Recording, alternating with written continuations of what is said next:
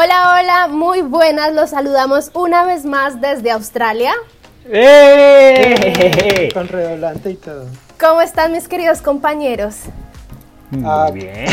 muy bien, por acá, noticias. Medio, medio ahogándonos porque está lloviendo mucho. Pues no sé, digo, digo en las tierras decentes de Australia. Hay otras zonas un poco menos decentes que de verdad pues, ah. parece otro país, por allá resplandece el sol. Acá estamos en cambio de estación y eso normalmente significa lluvia. Agua.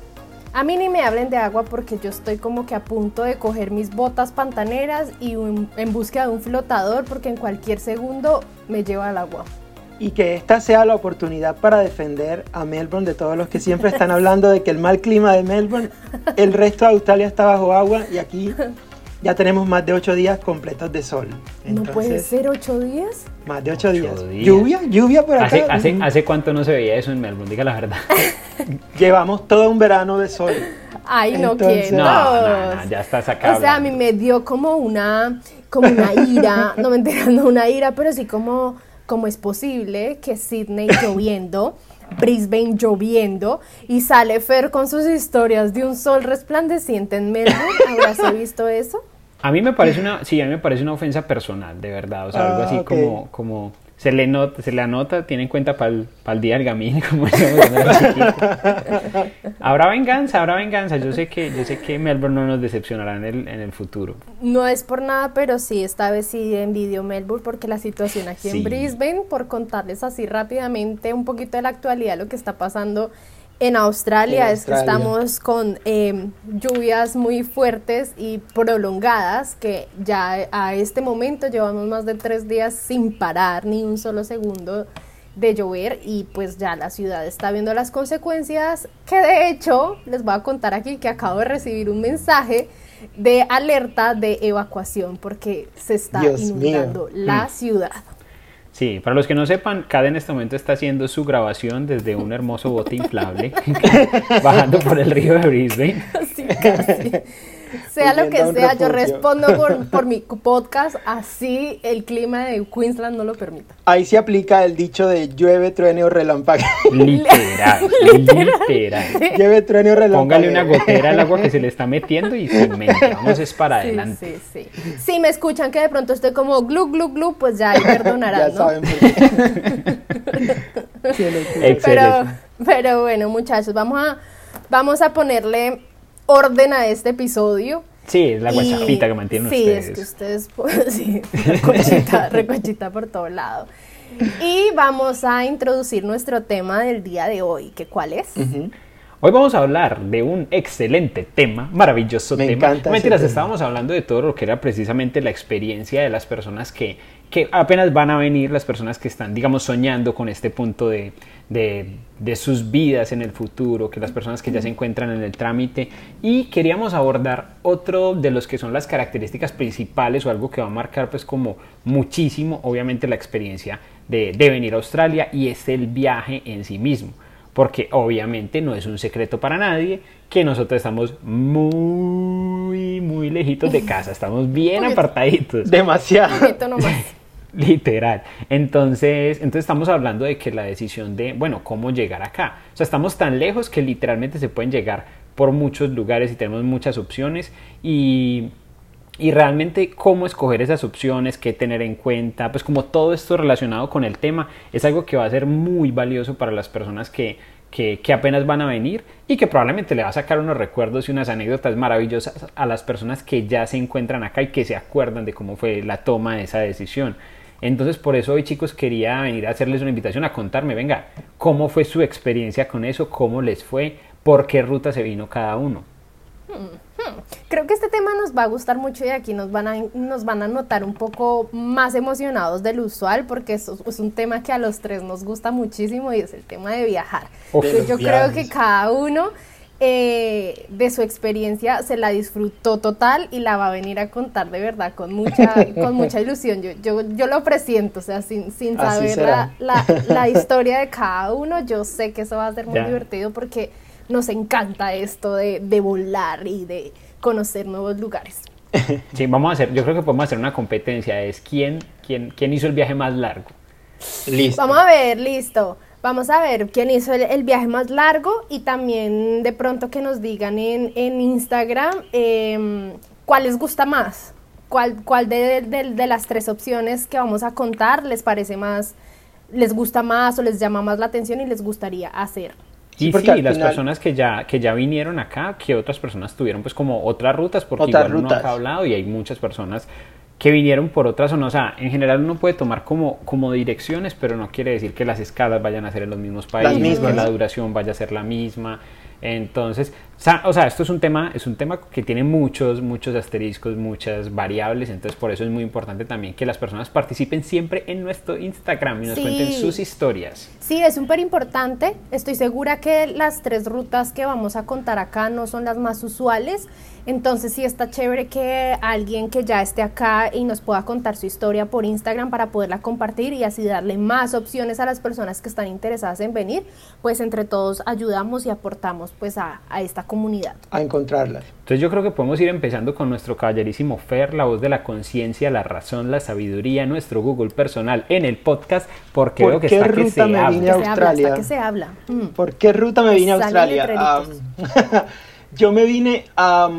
yo escogí la ruta, bueno, inicialmente cuando estaba en el proceso, mientras me llegaba la visa y comencé como a revisar opciones, en ese momento la ruta que estaba como con mejor precio, obviamente para mí, era viajar por Sudamérica, que es esta ruta que es Bogotá, Santiago de Chile, Santiago de Chile directo Melbourne, o también había una ruta que era como Sydney, Melbourne con escala en Nueva Zelanda. En ese momento era como lo más barato que había.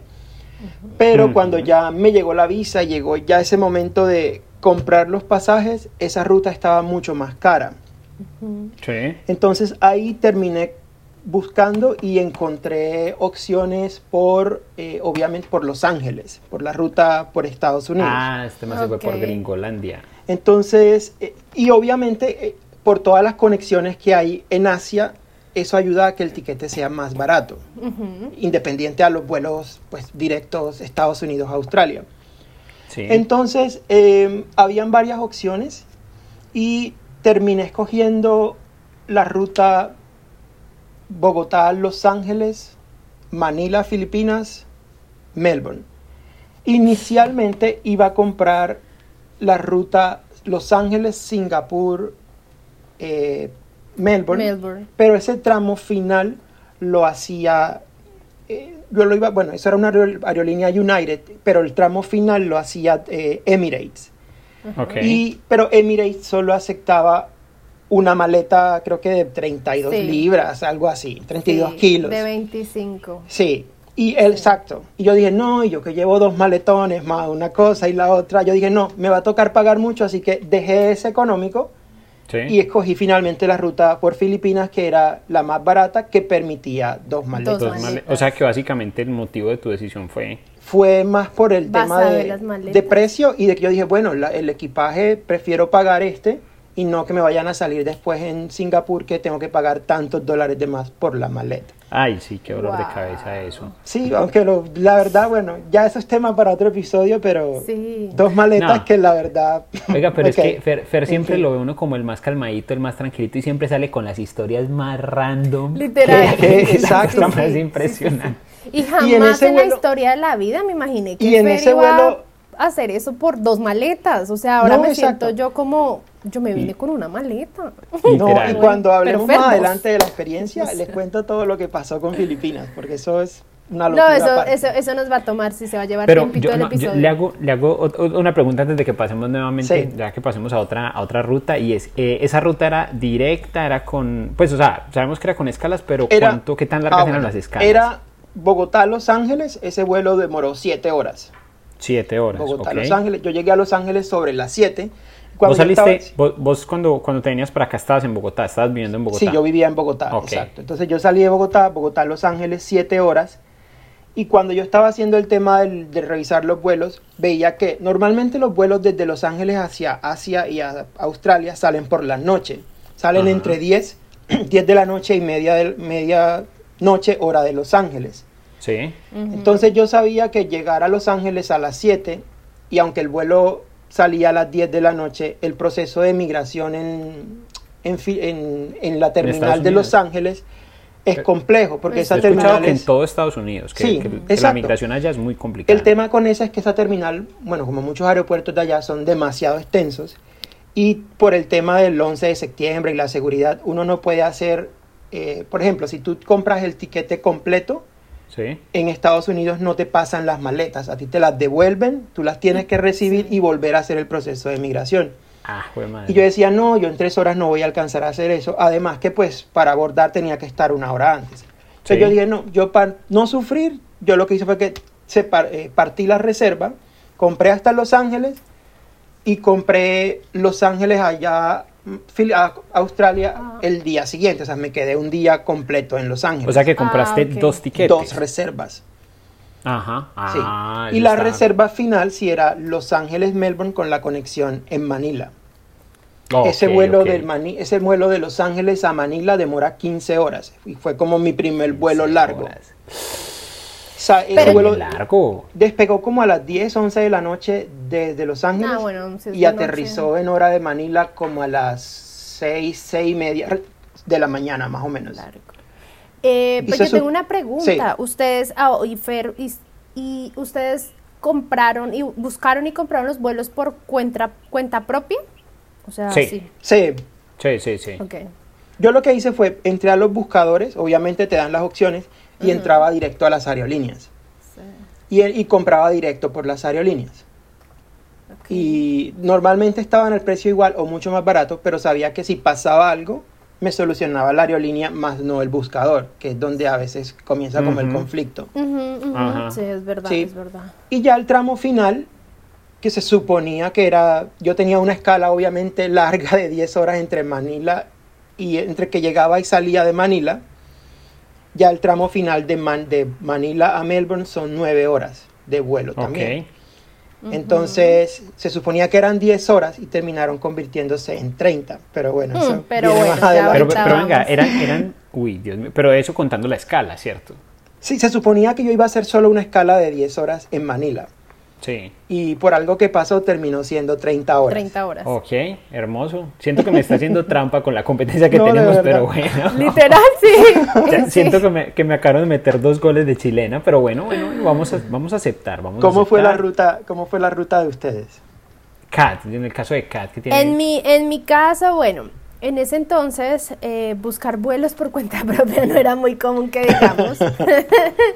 Entonces, mandó un pterodáctilo a averiguar. o sea, era como todo un evento, un suceso de, oh, vas a darle la vuelta al mundo, esto cómo se hace, cómo se compra un vuelo. Entonces, eh, sí lo intenté, o sea, lo intentamos buscar por cuenta propia, pero en realidad, em, al ser vuelo tan largo, eh, con tantas escalas, con tanta cosa, como que quería tener la tranquilidad por lo que fuese. Y la, tranquilidad por lo que fuese que sucediera, eh, la, encontré como en una agencia de, vuelos. Em, porque si me pasaba que si buscaba por cuenta propia no me arrojaba tantas opciones. Y la mayoría de opciones me las arrojaba por Estados Unidos. Y yo no tenía yo no tengo visa americana entonces, esas son de las cosas, sí, esas son de las cosas que primero uno empieza a escuchar como cuando está haciendo el proceso Australia. Saca la visa americana, por Estados Unidos se consiguen vuelos mucho más baratos, más flexibles, más opciones, bla, bla, bla, bla, bla, bla. Pero por cuestiones de tiempo, sí.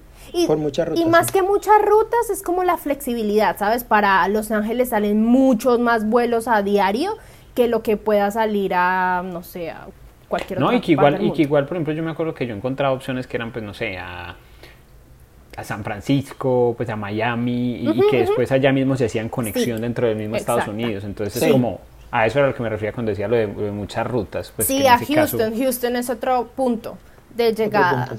he escuchado que ese es maluquito, que ese, Sí. Que es maluquito el aeropuerto. pero bueno, pero pues eh, sí, entonces es una, es una muy buena opción.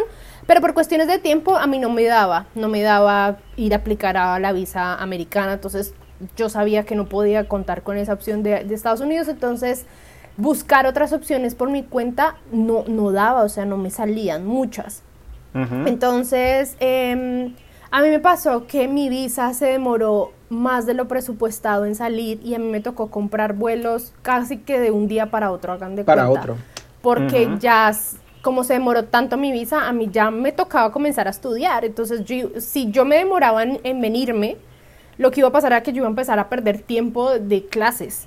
porque ya no, no era posible cambiar el COE y todo esto. Era un problema tenaz. Entonces, a mí ya, lo cual fue perjudicial porque ya no había forma de ahorrar, ya tocaba comprar lo que hubiese. Entonces, entre lo que hubiese, fue la, opción más barata fue la que encontramos, que fue em, por Sao Paulo. Sao Entonces, yo viajé. Confieso que yo nunca he escuchado esa, esa ruta. De hecho, ah, eh, la decisión de ese vuelo fue muy curiosa porque nosotros hacíamos escala en Sao Paulo y en Dubái. Entonces, nosotros teníamos dos opciones. Hacer la escala más larga, bien sea o en Sao Paulo o en Dubái. A primera mano, cualquiera que lo vea dice, pues obvio yo hago la escala larga en Dubái, salgo y conozco en Dubái porque pues no todos los días vas a tener esa opción. Pero para ese entonces nosotros los colombianos necesitábamos visa para entrar a Dubái. Entonces, oh. era, o sea, era lo mismo, ponerse a sacar o solicitar una visa y ese trámite y por las horas de vuelo igual íbamos a llegar casi a la madrugada en Dubai y pues salir a turistear en la madrugada no tiene sentido. Entonces lo que hicimos fue descartar ese vuelo de esa opción y escoger la escala más larga en Sao Paulo y tuvimos una escala como de 14 horas en, en Sao Paulo, donde pues ya salimos y aprovechamos a conocer Sao Paulo. ya de ahí, de ahí de Sao Paulo, que fue donde les conté en un episodio que ahí fue donde a mí me agarró el jet lag.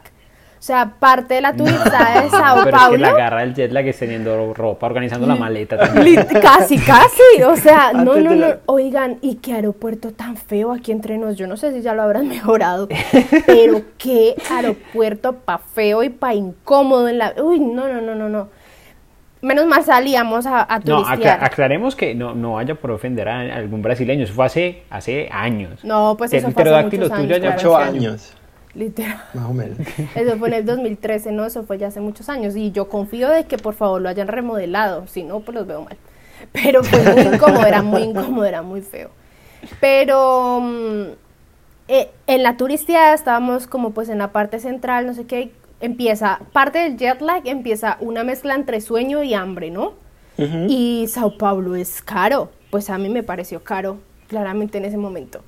Y la única, la única y la confiable por el idioma y por todo era McDonald's. Entonces entramos a un McDonald's y yo recuerdo, sí, esa es la típica. Entonces recuerdo que, compramos la gente, La gente siempre piensa en McDonald's como que es caro porque en Colombia el McDonald's es, es, es caro. O sea, realmente la gente no va a McDonald's cuando tiene cuando no tiene dinero. En cambio, en el extranjero, McDonald's es como, hey, no hay plata, estamos embalados, que no, la vieja y confiable, McDonald's. Exacto, es todo lo opuesto, sí señor, tienes toda la razón. Entonces ahí, bueno, compramos lo que compramos y fue como poner la comida en la, en la, en la mesa. Yo, yo no recuerdo mucho, como que comí rápido y me quedé así literal muerta en la mesa de McDonald's. Y mi amiga y mi amiga se quedó dormida. Las dos nos quedamos dormidas. O sea, menos mal teníamos tiempo de sobra porque si no hasta hubiéramos podido perder el vuelo porque además como, como lo decíamos en ese episodio es un sueño que te tumba mal, te tumba, sí, como que todas como en enguayabadas, se siente uno todo enguayabado, como que de verdad lo tumba uno muy feo. Entonces parte de la, de la, de la escala de Sao Paulo fue con full jet lag que en parte lo agradezco porque pues no me hizo sufrir tanto cuando ya llegué aquí. Pero bueno, a la final ya en la noche arrancamos para Dubai, que ha sido el mejor vuelo de toda la, mi vida. O sea, es que ¿Por qué? Pues no viaje, porque no viaje nada más y nada menos que con Emirates. Y Emirates, los aviones de Emirates son la cosa más cómoda y espectacular que puedan existir. Y eso que yo iba en el gallinero, pues. o sea, no, no, no, la, cabeza en el guacali no, no, no, no, no, o sea, eso apenas apenas apagan todas las luces del vuelo, en el techo tienen como una simulación de estrellitas. Oh, sí. Sí, Sí, es espectacular, marica. Y tiene las, en las ventanillas, ahí tienen como si tú la abres, pero igual, o sea, si tú la quieres mantener abierta, pero igual quieres regular la luz del, del, de la ventana para que no te entre el ah, sol, Le, le, le, arreglas la, pantalla la ventana. esas son las que, las que en vez de tener pues como la persiana que se baja o se sube, eso se oscurece. Y sí, tú sí, dudas qué tan oscuro lo quieres. Sí, sí, sí. Exactamente. Tenía, yo no, obviamente, pues yo no había tenido la oportunidad de, de, viajar en otros aviones así, entonces pues para mí sí era como todo, todo era como wow tenía pues la cámara tanto eh, trasera como delantera. Sí. Entonces cuando iba pues a aterrizar y, despegar pues se veía desde varios puntos del avión. No, era espectacular. Las azafatas, los azafatos, fue por primera vez en la vida que yo vi azafatos. No, no, no, no, es que era todo una belleza. Te entregaban stickers para que tú te colocaras por si querías dormir y que no te incomodaran. Te ponías un sticker como para que no te molestaran. Em, y recuerdo que nos tomaban fotos con Polaroid y te, te regalaban las fotos. Sí. Sí. Oíste, pero pero, no, o sea, estamos. Eh, no, esto es especialmente loco para que la gente se haga una idea, es porque esto fue hace mucho rato. o sea, uno dice, yo viajé hace dos años y pues me parece eso como, wow, o sea, imagínese lo que deben estar haciendo en la actualidad. Claro. Y yo espero que ojalá sea más pro, porque no, fue una cosa espectacular. Y regalaban cosas como random. Entonces, no sé, decían. El, de la nada hablaban por el, por el coso este y decían la silla 32B te acabas de ganar un descuento en vuelo pa con Emirates. Oh, wow. Eh, yo, creí que iba a decir así como regalaban cosas random, mire, ibas ya saliendo robándose la, la mantica, la almohada que le dan a uno. a todos nos entregaban un kit, un kit pequeño, que de hecho yo todavía lo conservo, una maletica pequeñita como de este tamaño, bueno, no sé qué nos están viendo. Eh, y ahí iba el cepillo de dientes, una mini crema, unas medias, unas medias largas. Em, y para los ojos. Jabón, ajá, pero ese, ese, ese, vuelo tuvo que salir caro. Para el antifaz. Ese vuelo, mire, toma agüita y todo. Yo recuerdo, yo recuerdo el precio. Yo pagué, claro, yo compré etiquete ida y regreso porque en ese entonces pues uno no tenía la tranquilidad, o sea, uno era muy gallina y se supone que se, si vas a venir acá, pues tendrías que tener vuelo de regreso, porque tú vas a venir acá por por seis meses. Entonces lo lógico es que en migración te fueran a preguntar por tu tiquete de regreso. Sí, entonces eh, era muy arriesgado. No, nunca ha cambiado, sino que es el riesgo que la gente corre.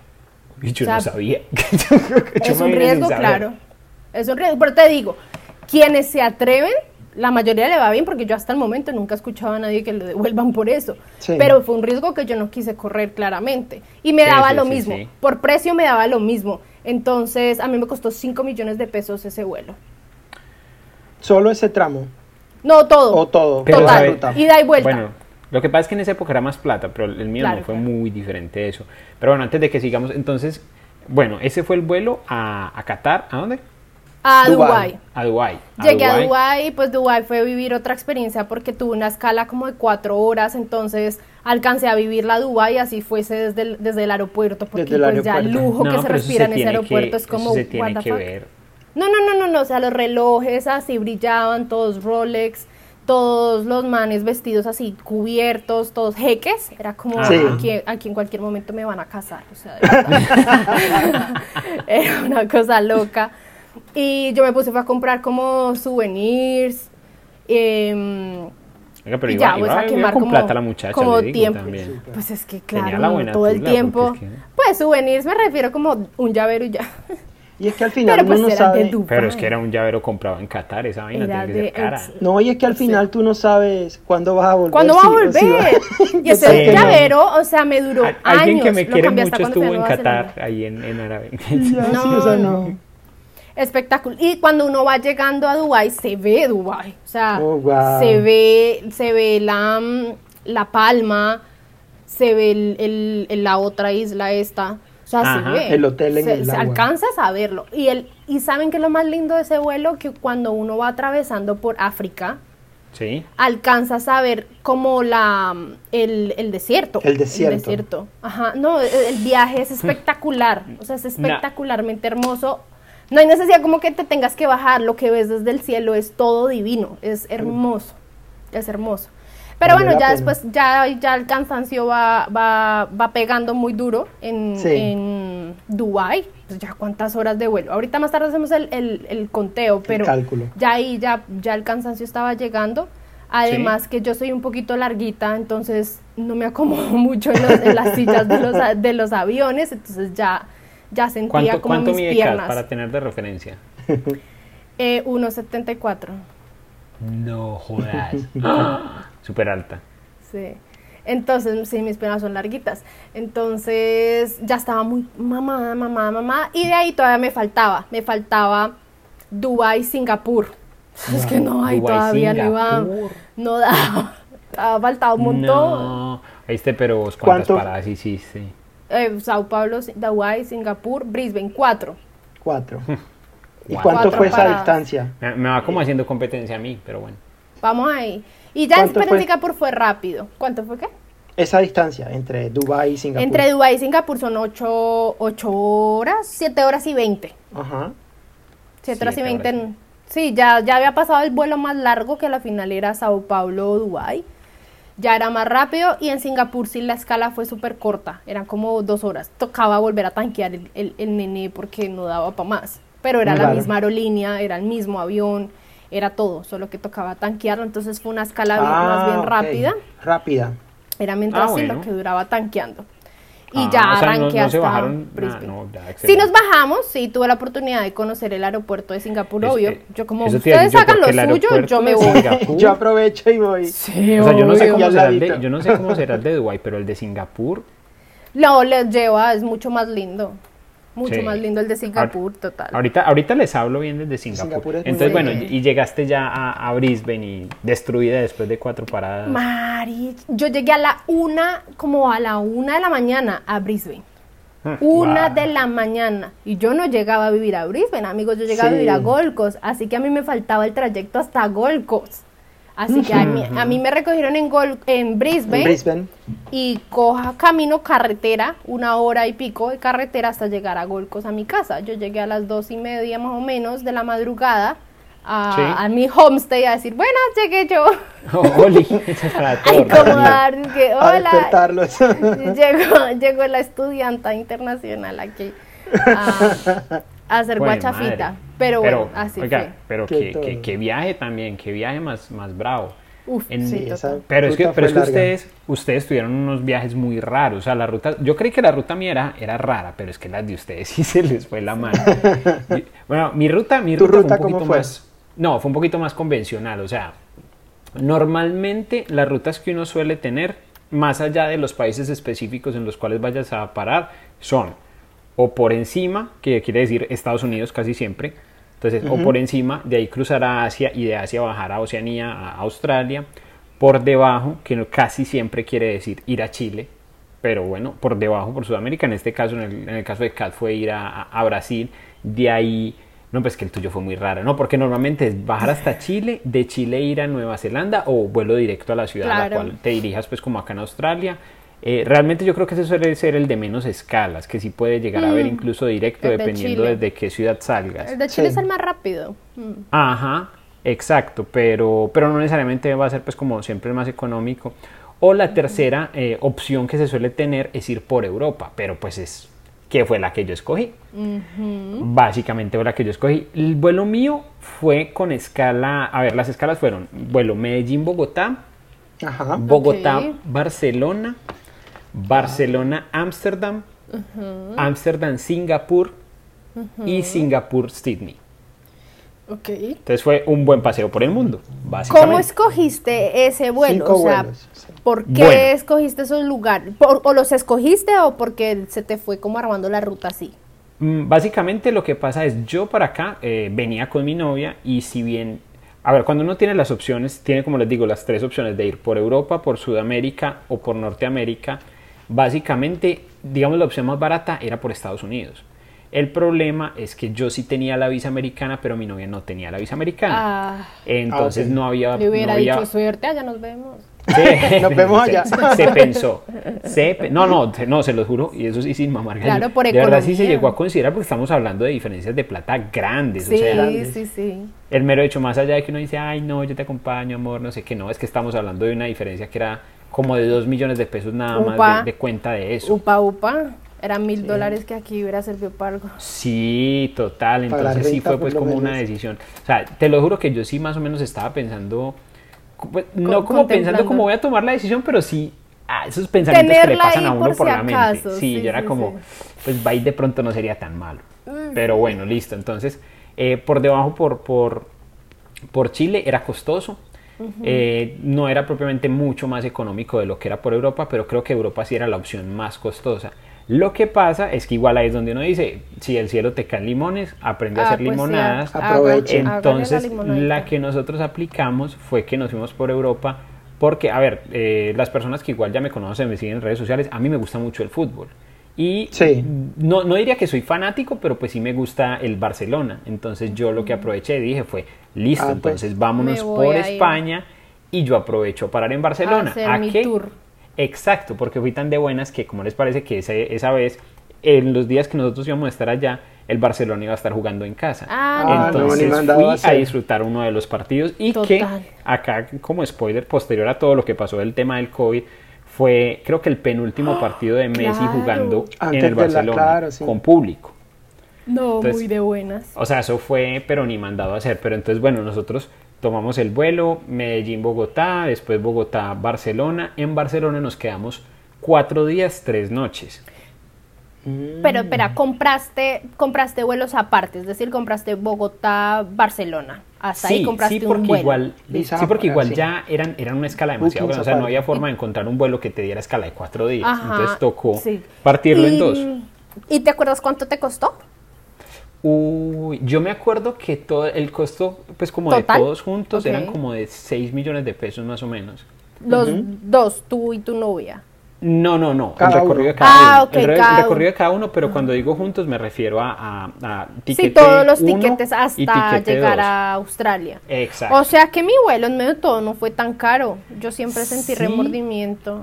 Pero sí, pues pero es que igual o sea, sí, pero es que igual recuerda que eso fue hace mucho más tiempo. Entonces, inflación, cambio de precio de la moneda. en esa época en la que usted viniste era barato. Era barato, el dólar estaba barato en comparación con el peso colombiano. Entonces, lo que vos pagaste, eh, lo pagaste pues como, como quien dice alto. Realmente en comparación a con, con lo mío. O sea, Igual es muy complicado realmente. Sí, sí, no, obviamente es comparar, no, sí, comparar, no, lo que no, si no lo digo porque mucha gente a mí me decía, es que tú pagaste esos vuelos muy caros, no sé qué, pero yo pagué lo más barato que había para eso entonces. porque además los compraste casi que sobre la fecha. Sí, total, como obviamente una semana iban a estar más caros. Sí, total, pero entonces, obviamente si nosotros entramos a hablar de precios, pues a mí me salió, digamos, todo el proceso del viaje entendido como el costo que asumes desde el momento en que te montas al primer avión hasta el momento en que desembarcas en Sydney, costoso. ¿Por qué? Porque no era solamente los viajes en sí, los tiquetes, sino el alojamiento en Barcelona, comida en Barcelona, partido en Barcelona. Una escala de... ¿Cuatro días fue la escala? Cuatro días, tres noches. cuatro días de vacaciones, literal. Exacto. Pero entonces igual eso es una de las cosas que uno, uno dice, bueno, en el caso de ustedes dos no lo hicieron, pero que igual va y sería interesante para las personas que vayan a venir también tener eso en cuenta, que es como, hey, chicos, están atravesando el mundo. Realmente a nosotros el hecho de tener el vuelo directo en comparación de tener el vuelo eh, pues digamos directo no, porque no es directo, pero pues digamos con escalas, con escalas. Eh, planeadas por la misma aerolínea, que el hecho de haberlo comprado por separado como nosotros lo hicimos era una diferencia como de 400 mil pesos para cada uno. Entonces realmente si uno tiene la posibilidad de asumir los costos de la estadía, de las comidas y el, hay que aprovechar, es que te estás yendo para el otro lado del mundo literal. Sí, aprovechar las escalas. Entonces yo nunca había estado en Europa, yo nada más había viajado en Latinoamérica unos dos, tres países, eh, entonces, claro, cuando, cuando digo, bueno, voy para el otro lado del mundo, voy para Barcelona y me quedé en Barcelona cuatro días. Turista en Barcelona de lo lindo, lo típico, la iglesia, partido del Barça, un montón de cosas. De ahí es una escala, de ahí arranco de Barcelona para Ámsterdam. En Ámsterdam busqué tener una escala muy larga también, una escala de nueve horas. Pero entonces ahí compraste vuelo Barcelona-Sydney. ¿O también compraste o también Escala no, ese sí era Barcelona-Sydney. Ah, ok, Barcelona-Sydney ah, con escala en Ámsterdam. Exacto, fue una escala de 7.5 horas. Ajá, que saliste a conocer también. Sí, exacto, o sea, se escucha como mucho, pero la verdad es que no es tanto porque entre lo que es la salida del aeropuerto y después la vuelta a ingresar y todo el asunto, pues no es tanto. La ventaja es que igual eso no cuenta como un vuelo internacional porque ya estás dentro de la Unión Europea. Entonces, al menos digamos por ese lado era más, era más Reduce un poquito el tiempo, sí. Exacto, entonces yo aproveché, me fui para Ámsterdam, conocí pues como recorrí las calles, estaba haciendo un frío horrible, pero increíble esa ciudad, preciosa. Entonces, por ejemplo, mi viaje sí tuvo ese componente de ¿Qué fecha viajaste? Eso fue para febrero. Febrero, febrero en invierno del 15, 16, 17, aproximadamente por esas, por esas fechas. Entonces mi, mi, viaje tuvo un componente muy grande de paseo, más allá de incluso del mero hecho de venirme a... De llegar acá. Exacto. Entonces, bueno, yo tengo escala de 7 horas y media en Ámsterdam, voy, conozco, de ahí me devuelvo y de ahí ya sí era un viaje de Ámsterdam a Singapur y de Singapur a Sydney. Pero por ejemplo, entonces también paro en, en, algo que yo no tenía ni idea obviamente en su momento, pero la escala en Singapur, que era lo que vos decías, la escala en Singapur mía fue de cuatro horas, no, no algo tan corto como lo que tú hiciste. Y el aeropuerto de Singapur ese año había sido seleccionado como el mejor aeropuerto del mundo. Es una cosa absurdamente increíble al punto de que tienes un, un, monorriel que te lleva por las diferentes terminales porque son cuatro terminales juntas, tiene una fuente como de como seis pisos, una cosa absurda que cae. Esa es la terminal 4, creo. Donde ¿Cuándo, fue la... ¿Cuándo fue la última vez que tú fuiste a Singapur, eh, Fer? ¿Tú en qué año fuiste? En, diciembre, enero de 2020, antes del COVID. Pues, ajá, o sea, antesitos de que, Fer, eh, de que Steve de que llegara. Steve llegara, sí. Sí, igual cuando, cuando yo vengo ya está resonando todo el tema del COVID, del COVID. en esos países asiáticos, entonces igual a ver, Singapur es un país que tiene demasiado dinero, no de gratis tiene eh, el aeropuerto pues que ha sido seleccionado como el mejor aeropuerto del mundo. Entonces, por ejemplo, cuando nosotros salimos, eh, te estaban monitoreando todo el tiempo con pistolita, de temperatura, a la gente que tenía temperatura, pues como ya casi llegando a fiebre, lo llamaban a un lado, le tomaban síntomas, le hacían un montón de cosas, eh, con cámaras también, cámaras térmicas, era una locura, pues, Oigan, y, pero, también un susto gigante, pero... Pero eso, eso, eso, es curioso porque, bueno, ahora por lo del COVID, uno cree que eso es como cosas nuevas, pero eh, no recuerdo si en Singapur, pero lo que sí recuerdo en Corea, llegando a Corea, esas siempre te toman la temperatura, o sea, siempre hay cámaras que tú pasas y te van tomando la temperatura. Tú no te das cuenta, mejor dicho, porque tú pasas, pero total. sí. no te, no te molestan realmente. Pero bueno, entonces ya después de Singapur, una estadía ahí para uno salir, comer, conocer, increíble aeropuerto. Yo venía destruido porque yo estuve caminando los cuatro días completos en Barcelona, entonces yo tenía los pies inflamados ya de, de, tanto haber turisteado. De tanto caminar. Yo literalmente era como que me paraba en una silla, era buscando dónde ir a sentarme, pero igual uno dice, pues yo no puedo perder esta oportunidad. Claro. ¿Y no te sentaste en las sillas donde te hacen masajes gratis? Eh, sí, en, la, te las perdiste. pero me hacían masaje en los pies. Porque es que no eran las piernas, eran los ah, pies. Bueno, ah, pues son de esas sillas en general, si uno se sienta. Y ah, no, sí, hay unas que tienen algo en las piernas que te... Sí, exacto. Pero, es que son las piernas. Yo estaba mal de los pies por haber caminado. Es que yo caminé literalmente los cuatro días completos No, pues ahí verás, si no, porque si no aquí hubiera ido. Ajá, entonces exacto. Entonces yo llegué destruido a Singapur, pero pues igual había que recorrerlo sí Había valido la pena. Con dolor y con todo lo que fuera, igual lo recorrí y me lo gocé en forma.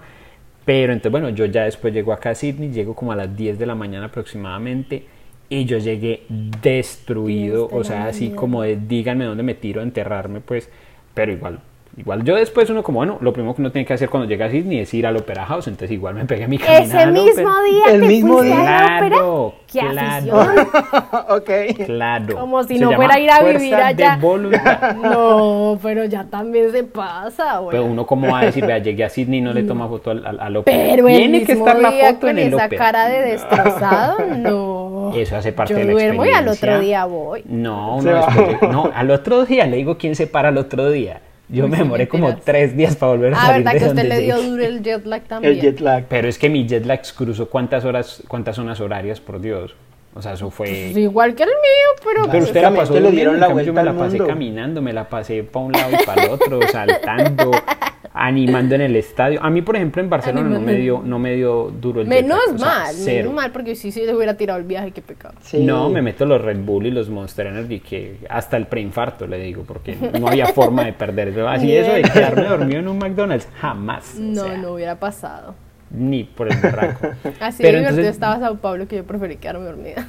Uy, sí, pero es que igual te tocó, me imagino, todo el despelote de la planeación de la, del mundial que iba a ser en Brasil, entonces no creo que estuviera propiamente en buen clima. Es que había varias cositas ahí que no pero igual, por ejemplo, mira que en lo que fue especialmente tu experiencia, Kat, y en la mía, hay algo que también le queda mucho a las personas que nos están escuchando que deben averiguar y después como, bueno, o sea, los lugares a los que ustedes van a llegar, o sea, qué condiciones hay, en qué condiciones está el aeropuerto, en qué condiciones está la ciudad. Algo muy importante que yo incluso le quería eh, preguntar a Fer y que yo ahorita también, pues como tú lo mencionaste, que era, bueno, ¿qué tipo de visas o qué tipo de permisos requerían en las rutas que ustedes hicieron?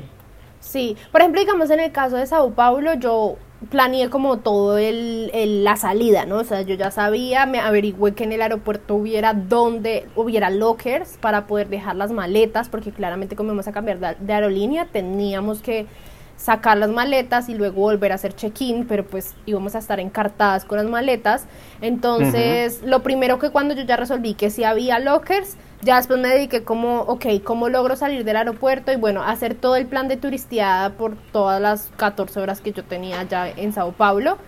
Pero pues bueno, en Sao Paulo entonces no hay problema en cuanto a restricciones. Y de hecho, eh, por eso fue que en Dubái pues prefería hacer la escala mm, corta. Al revés, porque pues para Dubái lo que les dije en ese momento sí nos pedían visa, entonces eso tampoco me daba el tiempo y en Singapur pues la ventaja es que no, no nos piden visa, entonces también si pueden tener una escala larga en Singapur, pueden aprovechar perfectamente para salir eh, del aeropuerto y conocer. Sí, básicamente porque a mí no me dio tiempo de salir a, hacer, digamos, la escala fuera del aeropuerto es por el tiempo, porque igual pasaba por migraciones es, es, mm. larga. Y de Pero en, el caso, en el caso de Estados Unidos hay algo muy particular y era lo que decía, o sea, en Estados Unidos tengo entendido que incluso cuando son vuelos con escala te hacen salir. O sea que para hacer una escala en Estados Unidos necesitas visa. O sea, no es como, No es como Dubái o como Singapur que no la requieres. No, allá sí necesitas visa. y que por eso fue el motivo por el cual yo no lo pude tomar. O sea, que, decir que nuestro amigo Fer tenía visa. No, y eso es lo que te digo que tienes que entregar. Ellos te devuelven todo y tú tienes que volver a hacer el proceso de migración para volver a entrar otra vez al área internacional. Un poquito engorroso, sí. Por el tema, sí, se te va a tomar mucho tiempo. En el caso de la ruta por que yo tomé, pues obvio la visa americana, eh, eh, Filipinas no requiere visa ah, para los colombianos. Para colombianos, sí. Entonces, eh, digamos que pues es tránsito normal con el pasaporte. sí toma tiempo. Yo sí, por ejemplo, de las cosas que noté, bueno, en ese momento en el que yo estuve un día en Los Ángeles, que aproveché como para conocer y demás, la noche siguiente me di cuenta de que esa escala muy corta de 4 o 5 horas entre llegar a Estados Unidos y salir de Estados Unidos es muy compleja. Entonces, quien esté pensando tomar esa ruta debe tenerlo en cuenta porque creo que 5 horas no son suficientes. Yo recuerdo que en el momento en que ya yo estaba al día siguiente esperando el vuelo a Manila, Virgin Australia estaba insistente llamando a dos personas y obviamente pues por los apellidos y por los nombres yo dije deben ser colombianos, sí o sí. Ah. Y si nos está escuchando por allá. No, era me acuerdo que o sea, eh, fueron tan insistentes porque el vuelo de Virgin Australia sale de Los Ángeles como a las diez y media de la noche. ¿Sí? Ellos estaban súper insistentes. Eh, llamando, o sea, y si nos están escuchando, quizás sean ellos, pero era, me acuerdo que repitieron tanto que era Iván Alzate, Iván Alzate, Iván Alzate preséntese a la puerta. Y yo creo que al final los dejó. No llegó. Porque yo estuve pendiente y nunca vi ningún Iván Alzate. O sea, viajaba a Los Ángeles directo a Australia. Directo, directo. Ese era un vuelo directo a, Brisbane. Pero tú ya tenías la visa previo a eso o la sacaste para hacer la escala. Yo no, yo la tenía previo a... Mm, yo tenía una y se había vencido y la saqué, sí, como siete meses antes. Ah, no, pero es que antes estaba más recorrido, por Dios. Y y sí, entonces yo creo que ellos al final eh, no alcanzaron a coger ese vuelo. entonces, y yo siento que cuatro o cinco horas, si uno hace esa transición, no, no es suficiente. Sí, allá, allá es, bien complejo. Entonces, allá es bien complejo. Eso sí fue una de las ventajas, por ejemplo, en el caso mío, a nosotros en la Unión Europea tenemos eh, lo que se llama la visa Schengen, que la visa Schengen básicamente es por pertenecer a Colombia, no nos piden visa, o sea, como si tuviéramos una visa automática y tenemos esa visa durante tres meses. O sea que igual realmente, obviamente siempre te preguntan, usted a qué viene al país, usted que no, que no sé qué, y ya, usted simplemente muestra, no, yo no vengo acá, yo voy para Australia, sino que eh, vine a hacer esta escala por no sé qué, no sé cuántas, quiero ir a ver el partido, que fue lo que me pasó a mí. Pero realmente no necesité ningún tipo de documento adicional porque la visa Schengen estaba, digamos, garantizada y en Singapur no se requería visa. Entonces realmente yo no tuve ningún problema como por ese lado. Con, sí, con visas. Por Europa también se puede ir la opción que una amiga mía se fue por allá, que era por el Reino Unido, pero igual en ese momento eh, en ese momento, desde, desde ese momento, pues y ya en adelante, realmente no se podía. ¿Por qué? Porque igual recuerden que Reino, el Reino Unido ya no pertenece a la Unión Europea, entonces no lo cubre la visa Schengen. O sea, ah, sí, requieres un permiso adicional. Hay países que igual es bueno que averigüen en qué países aplica. Hay países que tienen eh, visas que son visas de transición, o sea que no son visas realmente de turismo, sino visas que te permiten llegar al país, tienen una vigencia de unos cuantos días o no sé si un mes, algo así por el estilo, pero es nada más para llegar, estar mientras estás haciendo el, el transbordo hacia otro, hacia otro avión que va para otro lado. Entonces, pero por ejemplo en Estados Unidos, que tienes la opción de hacer eso, no justifica porque los trámites son básicamente los mismos que, que la visa normal. Y que cuando las visas son, digamos, las escalas son largas en Estados Unidos, y me acordé por lo que Kat dijo ahorita, tampoco se va, tampoco se puede hacer lo de dejo las maletas en un locker y me voy a dar una vuelta porque por seguridad Estados Unidos tampoco permite eso. Tú tienes que irte con tus maletas. Yo eso digamos que lo pregunté, lo pregunté y lo miré por internet. Yo dije, no, me quedo un día y regreso normal al día siguiente. Es que la verdad sí era lo mejor. Sí, quienes yo, que yo he escuchado que se han venido por Estados Unidos o es porque tienen una escala de al menos más de seis horas o hacen lo mismo, al menos se quedan una noche ahí porque si no, no les da, todo es muy riesgoso. Es muy riesgoso. Pero bueno, igual parte de esta experiencia tan grande que es el hecho de hacer un viaje de tantas, de, tantas proporciones, de tan grandes proporciones, implica también lidiar con varios idiomas. ¿Por qué? Porque vean los diferentes lugares en los cuales nos tocó parar a nosotros. Entonces la pregunta es, bueno muchachos, ¿ustedes cómo les fue con esos idiomas? No. Pues a la final yo llegué, bueno, Bogotá, Sao Paulo, pues a la final iban a zafatas que hablaban español, entonces no había, no hubo tanto problema, pero a la final yo sí tuve que lidiar en Sao Paulo claramente. Y eso que siempre uno escucha, no, pero eso si tú, si te hablan o tú les hablas despacio, tú entiendes. Eso ahí medio se entiende. Ah, sí, como no mis cielas, o sea, no, allá todo el mundo y yo, ellos hablan muy rápido. Sí, hablando rápido. Y lo mismo pasará con nosotros. Pero claro, si yo le decía por señas, todo cuando yo compré los tickets para el, tren y para, los buses y eso, entonces si me hablaban claramente muy despacio y yo creo que ellos entendían que uno era extranjero, entonces hacían con señas y uno a la final se logra entender. Pero ya ahí sí venía el vuelo, Sao Paulo, Dubai, entonces claramente era netamente en inglés. Entonces ya fue mi primer encontrón donde ya lidié para entender el menú, no entendía el menú, no entendía nada de lo que me dijeran, donde fue la primera vez que escuché yo un piloto hablando pues en inglés, que si uno en español no les entiende, porque el... Pues imagínate en inglés, no entendía nada, ese man me hubiera dicho nos vamos a caer y yo sí, yes, ok, o sea, no, no sé. Entonces, bueno, mi amiga fue la que me ayudó como, como en, en ese proceso, sobre todo como la parte del, de la comida, ¿sabes? Porque en ese, en ese avión de verdad que eran, la, la atención es muy, muy, muy buena, entonces como que se tomaban el tiempo de agacharte, de agacharse al lado tuyo y preguntarte en cuanto y verificar que lo que tú le estabas, porque era un menú extenso, no era como que tenías solo un menú y ya no, podías escoger. Y como eran varias comidas, o sea, desayuno, almuerzo, comida. Pero eso era un restaurante con alas literal, también. podías escoger y tenía incluida hasta postre. Me acuerdo que las laticas eran mini laticas de gaseosa, eh, de Pepsi, y pues obviamente ya tenían las letras en árabe, ¿no? era, todo muy, muy, eh, Eso es que, qué experiencia tan brutal. Muy, muy cool, era muy cool. Entonces ahí sí, yo sí me vi un poco frustrada con el inglés en, en ese vuelo, pero ya de ahí me tocó hasta, hasta Australia, literal con inglés, porque ya no había quien me salvara con, el español, pero pues a, la final es llevadero. En, mi caso, pues el vuelo hasta Los Ángeles también fue en español porque fue con Avianca, entonces, y la mayoría de los que íbamos volando ese día, pues éramos como todos latinoamericanos, entonces esa parte fue bien. Eh, obvio me tocó con el inglés a lo que llegué a Los, a los Ángeles, y ahí pues mi inglés era como yes, como, como inglés de indio, así. Usted llegó sabiendo inglés de no, pero pues, YouTube. de, la Rosa de Guadalupe. De la Rosa pero es que es diferente, es diferente porque, o sea, el, el, señor de migración, él asume que tú debes saber el inglés. Y, y, era como, me hablaba muy rápido y eso que uno siempre hace, captar las frases y uno arma, me debe estar preguntando esto y obvio eran, preguntas de migración, entonces viene a quedarse acá, yo no, pues voy en transición a Australia, pero voy a estar un día, muéstreme sus tiquetes para Australia, entonces aquí están los tiquetes de salida para Australia. Y como fue también muy rápido, porque había mucha gente llegando en diferentes vuelos, entonces fueron como preguntas básicas. Y ya pues salí, recogí mis maletas, eh, pedí un Uber y me fui. Eh, en la parte donde sí tuve que batallar mucho con el, con el inglés fue obviamente en esa transición hacia Filipinas. Sí. Eh, obviamente pues ellos dan la información en inglés y en tagalo y pues no, eh, no entendían, del tagalo no entendía nada y del inglés lo que alcanzaba a entender.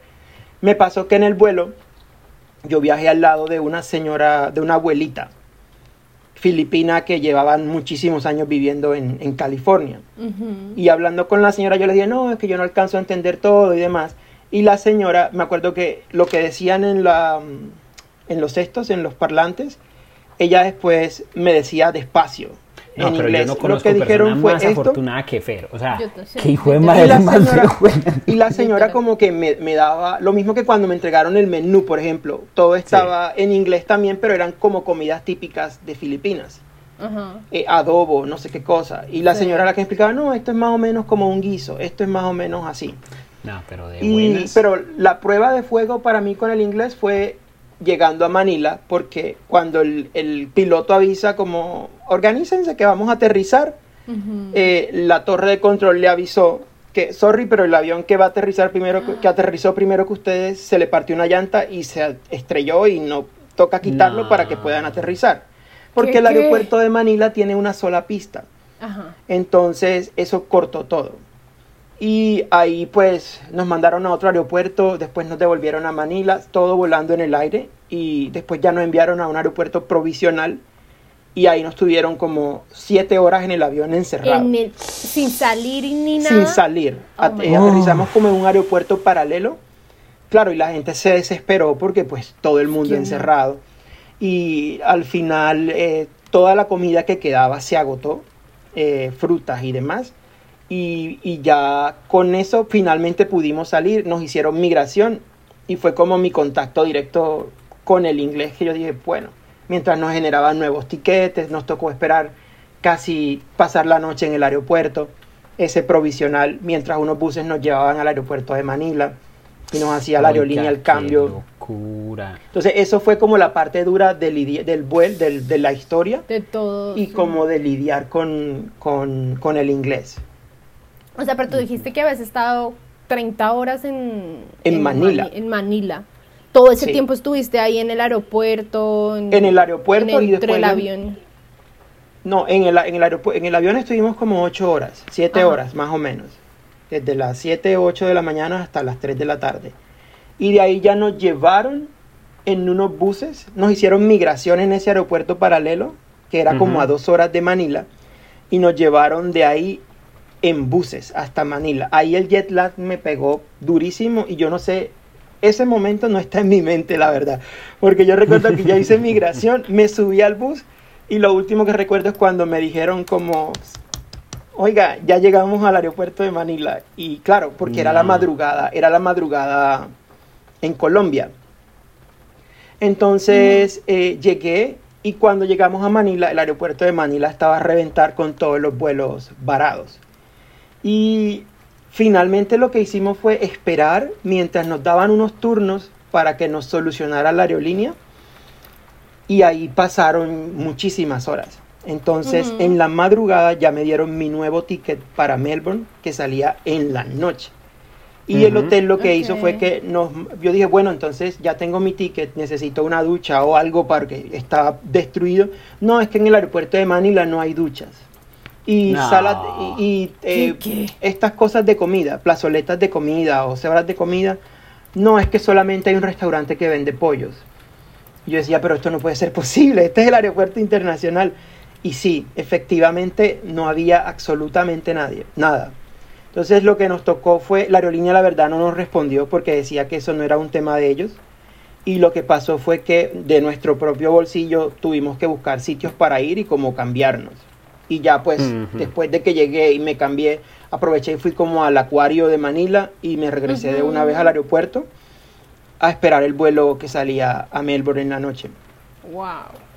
Y ya ese ya ahí ya pues ya sí fue todo 100% inglés, ya no había, bueno, sí había tagalo y demás eh, en todo, pero ya ahí llegué sin problemas. ¿Y a qué hora llegaste a Melbourne?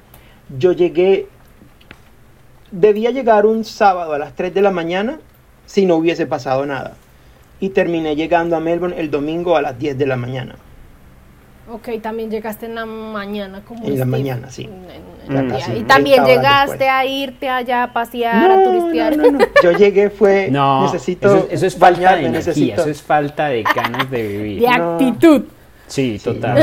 Fue directo a, a, bañarme porque me sentía... Igual vayan haciendo la cuenta ustedes mientras que les voy contando la historia de cuánto fue los, vuelos, las escalas y todo el asunto. Claro. Porque en el caso mío, o sea, yo sí la tuve muy, muy breve hasta cierto punto porque fue sencillo. De Colombia a España, de eh, en España pues obviamente ningún problema español aunque a pesar de que estaba en Barcelona que igual también hablaban catalán pues realmente es España igual de Barcelona ya me voy para Ámsterdam y ahí es donde se encuentra realmente con el inglés, porque igual Ámsterdam es una aerolínea de eh, Holanda, o sea, que es de Países Bajos, entonces básicamente ya desde ahí todo empieza a ser en inglés. Después de todo lo vivo en, en, Holanda, nos vamos también para Singapur. En Singapur vuelve y juega todavía todo en inglés.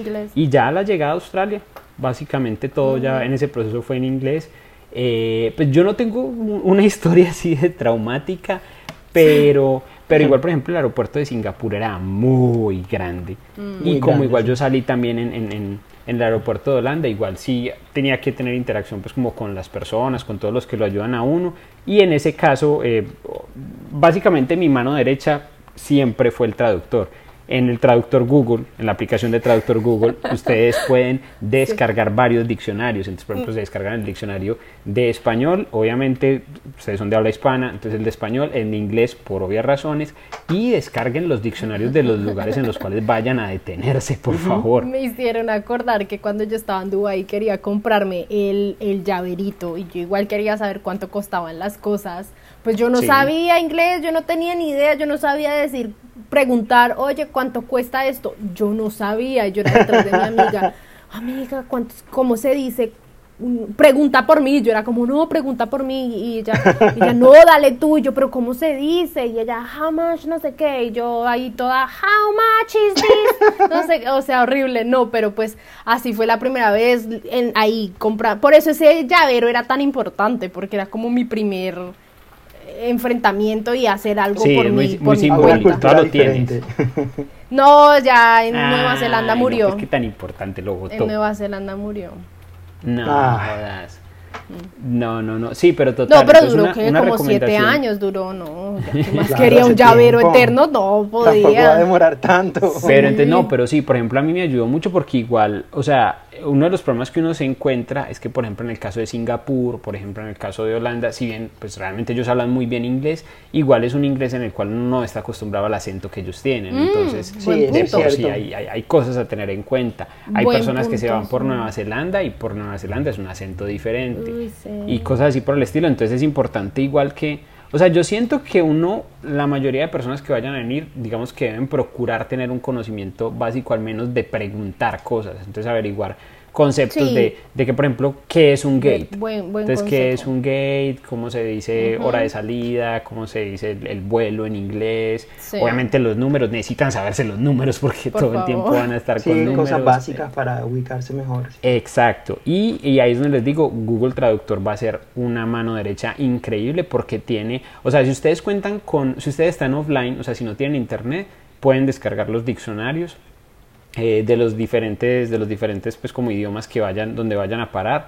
Y si ustedes cuentan con internet, esta vaina ya está tan tecnológica que les permite a ustedes, por ejemplo, hablarle y, o por ejemplo copiar y que él, les hable a las personas que, que, con las que ustedes estén interactuando Ah, sí, o cierto. incluso ya funciona con cámara de que ustedes se van al, al- al lugar donde está ponen la cámara para los, las señales los textos y, todo eso y él sí. en tiempo real se lo traduce el problema es que esa no está disponible si no es online Ah, entonces, ok. esa función no está disponible si no es online, pero igual con el mero, con el mero diccionario de los diferentes idiomas se van a defender muchísimo. Entonces, súper, súper, súper un- un buen- recomendado. Un buen, tip.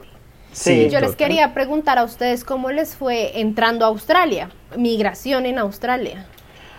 Migración. Mm, Yo creo que yo puedo saltar ahí. A ver, No fue yo tan- venía ajá. destruido, destruido de pies, destruido de cabeza, cansado, ya me estaba dando durísimo el jet lag, yo estaba mal, ya estaba llegando mal.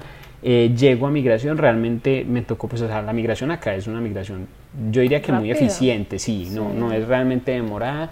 Pero, por ejemplo, hay algo muy particular, no tanto por uno, porque le vayan a poner problema para entrar, como quien dice, no te creo que vengas para acá o que no tengan los papeles en orden. Importante siempre ustedes, una carpetica con Sí. toda la información. Todo y, no organizado, solamente, sí. y no solamente para entrar a Australia, porque, por ejemplo, a mí me pidieron mucha información del coles, del hospedaje, de todo el asunto en Barcelona, cuando estaba llegando a la Unión Europea. Claro, porque estabas entrando, pasando migración también. Exacto, entonces yo sí, es como, bueno, usted me está diciendo una historia, pero muéstreme la historia. Entonces, esa carpeta y pilas, que esa carpeta vale la vida entera. Ustedes no quieren votar ese tipo de documentación Literal. en el Ahí va extranjero. todo, sí. Muchísimo cuidado con esa carpetica. Entonces, uno simplemente llega y con la carpetica, pues, o sea, si estás demasiado embalado, literalmente sea como saque la carpeta, saque los documentos que usted sabe que le van a pedir ahí y muéstrele que ellos vayan cogiendo lo que necesitan, porque Lo igual que ellos necesitan. es- este es un país muy, muy diverso culturalmente. Ellos saben que hay muchas personas que vienen acá que no tienen, eh, pues, como mucho conocimiento del idioma. Y pues, si ustedes están viniendo a estudiar, o sea, Hagamos como un recuento ahí rápido, más o menos qué papeles tenemos ahí en esa carpeta. Pasaporte, copia del pasaporte. Por Ujú. ejemplo, yo copia de pasaporte, Visa. la visa, La visa, el COE, El COE, El COE. claro, que ese también lo piden. em, pues La cualquier tipo de, la- de visa o documentación adicional que les pidan en el camino, o sea, en los, en los lugares en los cuales se van a tener. Sí. Los carne, tiquetes. sí, copia de los tiquetes, carne de la fiebre amarilla, La, fiebre de amarilla, las sí. vacunas Normalmente nos piden fiebre posibles que amarilla. puedan pedir. Eh, y ya. Yo creería que ya. Ahorita el COVID, la vacuna del COVID. Ah, sí, Bueno, sí, ya sí. estamos en una nueva Eso realidad y todo. en- Ajá, Sí. exacto. Entra Y una ahí más, pueden pero- meter también, ahí meten, pues, no sé, es que no sé cómo se certifica el tema de la prueba, pero bueno, todo lo relacionado con el código es importante Sí. que, lo, Sí. que lo metan pues Sí, como ahí. que venga también y con que el esa carpetica la cuiden con la vida. Tienen que, sí, literal andar con esa carpeta todo el tiempo y no descuidarla ni un solo segundo. Sí, ese es otro buen tip. Y entonces, Fer, ¿cómo te fue a ti en migración? A mí en migración me fue bien también, pues fue, fue muy rápido. La sí anécdota, me acuerdo que fue una chica súper australiana la que me pidió como la información y yo le decía a ella, y mi sello en el pasaporte, y mi sello. ¡Ay, sí! La me quedaba mirando y me decía, eh, lo que pasa es que en Australia es electrónico, no se, pon- no, se colocan No se sellos en los pasaportes. Sí. Y yo le dije, pues, ah, bueno. Y, pero me quedé como aburrido porque yo dije, ah, no, tengo, No. voy a tener sello para menos en el igual. pasaporte. A mí me pasó igual porque en la circulación dentro de la Unión Europea tampoco te ponen pasaporte. Ah, Eh, no te sí, ponen, perdón, sello en el pasaporte. Solo el primer por- país Sí. al que entras. Eh, Exacto, entonces yo tengo el de España, pero no. No, el de resto, Holanda sí. tampoco. Mm. Sí, ahí sí, Sí, queda le- muy difícil la coleccionada de sellos en Sí. el pasaporte. Sí, ella me dijo como, está todo ok porque me vio como con ganas de... Qué dije, picado pues, con su carita. Yo no sabía cómo decirle, por ejemplo, el sello. Entonces yo lo que hice fue que le abrí el pasaporte y le hacía con la mano como mi estampa. Mucho lindo. Y ella me dijo, no, no, no, no, no, nosotros es digital, es electrónico, no se entrega, no se marca, ya no se marca en el sello. Yo dije, ah, bueno, pues bienvenido a Australia, pero fue muy rápido, la verdad. A mí me hiciste acordar de que una de las cosas es que acá son muy canzones con todo el tema de las carnes y del tipo de, digamos, de alimentos que se entran Sí. al país. Ah, sí, sí. Entonces a mí me botaron un sanduchito que yo me había hecho en Barcelona. Yo venía con mi sanduchito. y el sanduchito tenía una mortadela, o sea, un sándwich de pobre. Acá no vamos a hablar pendeja. Y nada, me lo botaron porque no permitían la entrada de ningún tipo de carne de otros países a Australia. Entonces Sí, igual, sí, igual también cuidado con lo que echan en la maleta, no porque les vaya a causar propiamente problemas en el sentido de, de algún tipo de multa o algo así, sino que, a ver, si ustedes no tienen buen nivel de inglés, si ustedes no, no, no entienden las instrucciones de lo que les están diciendo y todo el asunto, puede que ustedes estén trayendo cosas que no estén permitidas en el país. Entonces, si ustedes se dieron cuenta de que eso no estaba permitido en el país, es sencillo, te piden que lo dejes a un lado, que lo votes, ellos se encargan pues como de, de, de, de dónde, de dónde depositarlo. Depende porque sí, porque pues para eso tú también llenas la tarjeta de entrada del país donde tú declaras, declaras cosas, entonces donde tú no las hayas declarado y por cosas de la vida te descubran algo en la maleta, ahí sí multa. Entonces a eso era lo que iba, que en el caso, en el caso tal de que realmente te hayan dicho esto no está permitido acá y mm. tú dijiste no tengo nada de eso, no hay ningún problema, póngale, no sé, el sándwich, ¿no? Dice, si están de mal humor, te pueden clavar la multa y te pueden tener problemas muy grandes por una cosa tan chiquita como el sándwich, porque son cárnicos, es una cosa que está prohibida acá. Sí, es verdad. Es verdad que me pasó entrando a otro país con algo similar, a la historia similar del sándwich, pero eh, pasa que a la final yo siento que aquí en migración en general son muy amigables, no son como, no sé, como en otros países que suele uno escuchar esas historias terroríficas y más cuando se ven que te, se dan cuenta que eres de Colombia. De hecho, cuando yo llegué que era full madrugada, eh, las, me atendieron dos personas, era como que dos personas, pero como no había nadie en el aeropuerto, pues ellos se tomaron el tiempo casi que no podíamos echar chisme, era porque nosotras no sabíamos inglés y no, ellos hubieran querido echar chisme, pero fue hecho un gesto hasta bonito cuando abrieron el cuando vieron el pasaporte y dicen como ah Colombia y sonrieron. Pero no fue de pronto esa eh, ese gesto feo negativo que a veces recibimos los colombianos. Entonces dije como wow pues al menos no no no recibí nada feo yo estaba preocupado por eso, sobre todo en España, de que de pronto me fueran a hacer como, como, mala cara, como, sí, mala cosa, pero no, nunca, nunca me pasó afortunadamente y acá los de sí son súper amigables. Son amigables, entonces puede pasar eso como te pasó a ti, claramente, o sea, si se van a dar cuenta que tú no lo hacías con mala intención, porque a la final es como un sándwich, ¿sabes? Es como, ok, esto le puede pasar a cualquiera, lo importante es que lo dijiste antes de, ¿no? Digamos, en mi caso lo descubrieron los perros y bueno, toda esta historia, después otro, en, otro, en otro episodio contamos esas historias, pero... Pero... es en el extranjero próximamente. sí, algo casi, casi.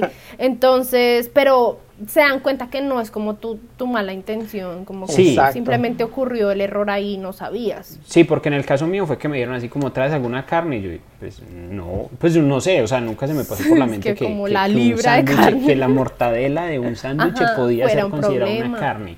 Entonces, claro, cuando pasan uno, uno te revisa la maleta, te piden pues como que la abras, no sé qué. Y, ah, bueno, me dijo, ¿y esto qué? Y yo, sándwich, que tiene carne yo tiene mortadela, y es que no, eso cuenta como carne, entonces me dijeron dónde, dónde echarlo, pues dónde, tirarlo, y ya, pues realmente no, no... No pasó a mayores. Sí, no, en lo más Sí, exacto. Igual ellos sí es cierto, ellos entienden pues que también uno no conoce al 100% todas las reglas. No, igual a mí me hubiera pasado en español y pues la misma, la misma pendeja, yo nunca me hubiera imaginado que eso podía ser un, un problema. Y me acabo de acordar de otra cosa, es la tarjeta que yo les decía, la tarjeta de entrada al país y muchas veces tienen la opción de, tener, o sea, tienen las tarjetas en español, no siempre, no en toda la entrada de países, pero en algunos sí, entonces lo que pasa es que no van hasta las azafatas, oye, tú hablas español, ten una exclusiva, no, de pronto tienes que solicitársela a la azafata pero por ejemplo yo sí sufrí un poquito con eso de la de la de la, de tarjeta de cosas de la tarjeta de entrada al país y por el inglés Ah, no, pero es que esa, esa experiencia eh, es un país, yo siempre lo repito y lo repetiré mil veces, y es un país muy multicultural y por ejemplo me acuerdo que, que fue muy, o sea, digamos fue un shock muy grande, por ejemplo, a mí encontrarme en la, en la fila de migración con personas de la India, con personas pues, de, de Pakistán, que uno realmente ni los diferencia, de China, de Japón, de Francia, Alemania y todo el asunto. Ah, bueno, y una cosa, pero ya es más como más anecdótico que cualquier cosa es que si había partes donde uno se sentía como, como un poquito mal por, por, ser colombiano en el sentido de no me vayan a tomar a mal, sino que por ejemplo uno llegaba hmm. en varios aeropuertos tienen como dos puertas de migración, entonces está como la puerta de migración para ciertos países que vos vas a ver y siempre son Alemania, España, Estados Unidos, Canadá, Australia, ese tipo de países y después está el resto del mundo. Y pues obviamente Colombia pasa en el resto del mundo. Y, era como todo triste porque en, esa migración para los países de ese típico país de primer mundo, los países más ricos del mundo y todo el asunto, era como pasas, pones tu pasaporte y ya, se acabó todo. Y, entra y bienvenido. Ah, en cambio en el de uno sí era como, bueno, entonces pase por revisión. Pase a la ventanilla. Muéstreme su tiquete de salida. ¿Qué viene a hacer? Eso tiende a pasar mucho, sí. En Malasia pasa igual también. Hay dos filas diferentes. Sí. Para ciertos países y el resto del mundo. Pero afortunadamente nunca, nunca se sintió, pues más allá de eso, si se le quiere entender como discriminación, pero más allá de eso, nada, no, no hubo, no hubo mayor problema. ¿Y ustedes, chicos, ya hicieron las cuentas entonces de cuánto tiempo pasaron? Mm, ¿Qué? ¿En total contando escalas y todo o solo en el aire o solo yo, volando? Yo, saqué las cuentas de total de vuelo, del tiempo de escalas y en el caso mío la estadía en Barcelona, pues que, que, es contado Sí, porque es que es con, con, su escala no obviamente nos va a sonar a todos, claro está. No, no, mi informe, no, mi informe va así. Total de vuelos 35 horas. ¿Qué quiere decir 35 horas? 35 horas montado en un avión. En un avión. Ah, ok. okay. Va a ser ¿cuánto? 31 horas en el avión. Le gané. 31 Yo 37.45 horas. Yo creo, no, yo creo que está contando eh, lo que estaba soñando en el, en el McDonald's de, de Río. no, no, no, esa es sin escalas, sin escalas. Es que, Kat, básicamente le dio la vuelta al mundo. Ajá. Mire que me acordé, me, haciendo la planeación del episodio, me acordé que yo les envié a mis papás, a mi familia en general cuando ya llegué aquí y el correo que les envié fue, el título es em, Vuelta al mundo en tres días. Exacto, la vuelta fue una vuelta al mundo. Obviamente, en el caso mío, las escalas fueron 14,5 horas de escala, o sea, 14 horas y media de, tiempo en escalas. ¿Ustedes lo tienen separado así también o...? Ay, no, por, e, a ver, pero si lo puedo sacar, espérenme un segundo. A ver, con 18. 19 horas de escalas. No, pero es que lo que es la envidia definitivamente. No, yo sí escalas que es la ganas de sabotearlo pues, a uno. Pero usted estuvo cuatro días en Barcelona. Ah, bueno, y sí, ya la estadía de cuatro días en Barcelona, o sea que a mí todo, todo, todo me estuvo tomando unos cinco días, más o menos, seis días, más, o menos. Y Fer igual no se queda lejos porque con las 30 horas en Manila. Sí, yo finalmente no tuve escala porque fueron 27 horas en Los Ángeles y luego 30 horas en... Sí, eso no cuenta como escala, eso ya cuenta sí, como estadía. Por eso no conoció nada. Yo recuerdo, por ah. ejemplo, que yo salí el... De Colombia salí el 14 de agosto. Ah, ok, listo. Y llegué y aterricé en Melbourne el 19 de agosto. al 19. ¿Y tú te acuerdas? es que yo no me acuerdo, es porque como, como están los días de Barcelona, ahí es donde yo me pierdo. Ahí es donde yo realmente me pierdo. Pero pues no sabes qué día dejaste Colombia. Que fue como el 14 de febrero y llegué acá como el, como el 18 o el 19 de febrero. Pues el 14 de febrero, el 19 de febrero, algo así. Yo, yo salí de Colombia el 19 de marzo y llegué el 23 de marzo. Ay, qué igual, qué pena. Viajamos casi todos para fechas, números eh, similares. Sí, casi, cerquita. Literal, literal. Y que igual es una, es una fecha, eh, no, es digamos la más recomendable tampoco para venir, pero, pues, porque ya se acabaron las vacaciones. Se puede, conseguir buenos vuelos a eso. Obviamente no se les ocurra viajar a, a final de año o comienzos de Eso, eso va a depender, es en el sentido de que igual, o sea, te va a salir más costoso, mucho más costoso, pero posiblemente vas a encontrar más fácil trabajo acá al llegar, porque estás para temporada alta. Entonces, como Llega justo al momento, las cosas.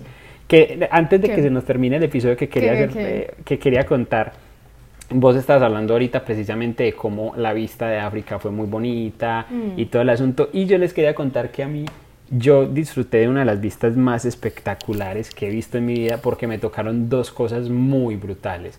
La primera es que me tocaron los Alpes franceses. Cuando estaba haciendo el vuelo de Barcelona a Ámsterdam. Claro, ya era invierno, estaba nevado. Claro, full invierno. Y lo segundo fue que me tocó la cordillera del Himalaya.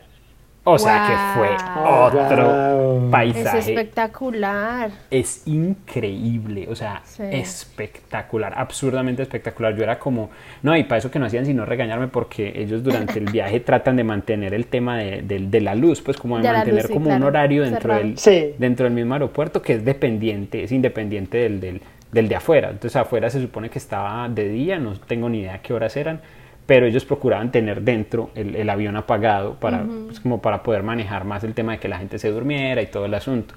Y yo era levantando así la rejillita de la, de, la ventanilla y me tapaba con la cobija para poder ver todo lo, que, lo que se veía, pero una experiencia increíble, de verdad. De verdad.